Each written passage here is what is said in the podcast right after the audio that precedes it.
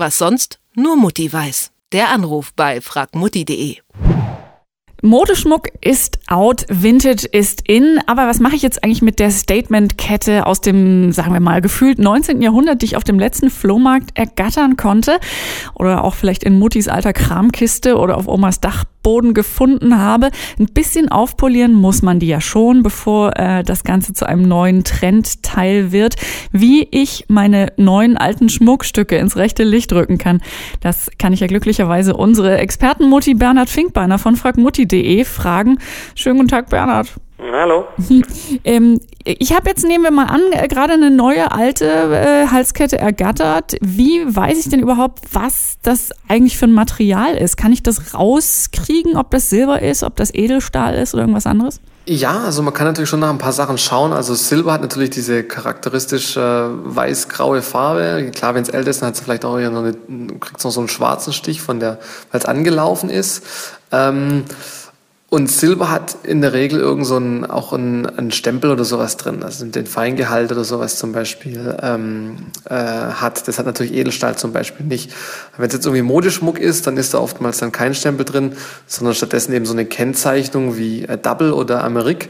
Ähm, das Amerik heißt ähm, Amerikanergold und da handelt es sich eben in der Regel um ein unedles Metall, äh, das mit, mit Gold beschichtet wurde zum Beispiel. Also so kann man dann ähm, schauen, erstmal mit den Augen sozusagen, was was ist. Man kann auch so einen Säuretest machen, kann man sich kaufen bei Amazon oder eBay zum Beispiel und damit kann man dann eben auch prüfen, ob es sich um ein, um ein reines Silber zum Beispiel handelt. Ich muss also nicht wie im Comic irgendwie draufbeißen, um rauszufinden, ob es echtes Gold ist. nee, das muss man nicht. Würde dem Verkäufer ja wahrscheinlich auch nicht gut passen. Ähm, wenn ich dann weiß, was ich habe, dann kann man natürlich auch äh, die Reinigungsmöglichkeiten anpassen, wenn es denn was zu reinigen gibt. Gibt es denn da irgendwie so was äh, Klassisches, Konventionelles, was ich standardmäßig erstmal machen kann, ohne dass ich so einem Schmuckstück Schaden zufüge? Ja, also gerade bei Silber gibt es solche Silberputztücher zum Beispiel, die kann man sich überall kaufen. Es gibt auch Silberputzmittel, relativ teuer, sage ich jetzt mal. Dann gibt es auch Pflegemittel für Silber, also Silbersprays zum Beispiel, die einen Anlaufschutz haben oder Silberschaum. Ja, so konventionell kann man da schon einiges tun, auf jeden Fall. Naja, weil wir sind ja die Leute, die es ganz gerne äh, nicht ganz so konventionell mögen, beziehungsweise wenn wir Geld sparen können, wollen wir das auch gerne machen. Gibt es denn auch Hausmittel, wenn ich lieber nicht die Chemiekeule aus dem Schrank holen will oder nicht viel Geld ausgeben kann? Ja, also es gibt eine ganze Menge Hausmittel. Ähm, Gerade auf Fragmutti haben wir natürlich ziemlich viele, was jetzt dann Schmuck angeht. Klar, da kann man auch beim Silber eigentlich so ein bisschen bleiben, weil das dann doch sehr oft vorkommt, sage ich mal.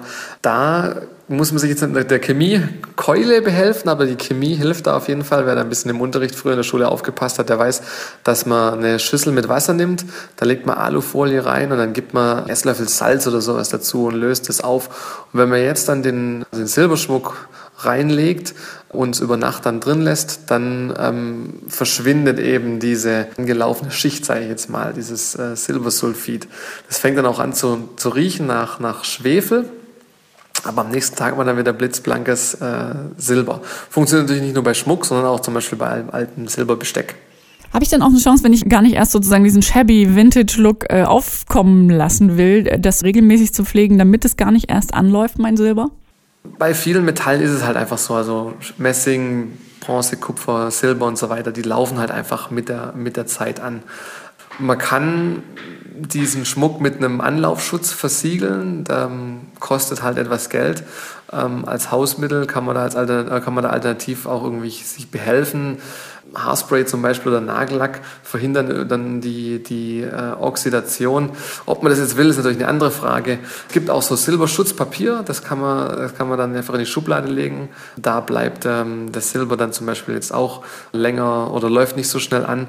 Oder wenn man weiß, dass man Schmuck zum Beispiel lange Zeit nicht trägt, dann kann man eben diese Oxidation, die natürlich durch den Sauerstoff kommt, eben in, in, einem, in einer vakuumdichten Verpackung, also irgendwie in einem, in einem Vakuum lagern und dann hat man natürlich auch nicht so schnell diese Oxidation. Also genauso wie ich mein Gemüse in eine Vakuumtüte packe, könnte ich das mit meinen Ringen und Ohrringen auch machen. Genau. Äh, drehen wir das Ganze doch mal um. Also äh, die, die, die meisten Leute, ja, äh, suchen sich Vintage-Sachen, aber es gibt ja auch Leute, die gerne aus neu alt machen. Also gibt es dann auch eine Möglichkeit, Schmuckstücke vielleicht ein bisschen älter und mehr Vintage aussehen zu lassen, als sie eigentlich sind? Ja, das, das kann man natürlich auch andersrum machen. Man kann, da wird es vielleicht ein bisschen komplizierter, sage ich jetzt mal. Man kann da zum Beispiel mit, mit ätzenden Materialien arbeiten, also einem säurehaltigen Reiniger zum Beispiel, Essig und Salz oder sowas. Damit kann man seine, seine, äh, seinen Schmuck anlaufen lassen, muss natürlich immer ein bisschen vorsichtig dabei sein. Nicht, dass man sich irgendwie die Klamotten irgendwie anätzt, wenn irgendwas drauf tropft oder so. Und natürlich auch selber irgendwie aufpassen, nicht in die Augen kriegt oder auf die Hände oder so, wenn es jetzt doch irgendwie ein bisschen ätzender ist, sage ich mal. Man kann mit Schmirgelpapier ähm, arbeiten, um zum Beispiel dann auch so ein bisschen Kratzer reinzubekommen. Da kann man natürlich dann schon sich ein bisschen austoben, um dann eben aus neu alt werden zu lassen. Das geht natürlich definitiv. Man kann neuen Schmuck ganz leicht alt aussehen lassen, aber noch entscheidender ist, wie man alten Schmuck neu aussehen lässt. Und das hat uns Bernhard Finkbeiner von fragmutti.de gerade sehr ausführlich geschildert. Vielen herzlichen Dank für die Tipps. Kein Thema. Was sonst nur Mutti weiß. Der Anruf bei fragmutti.de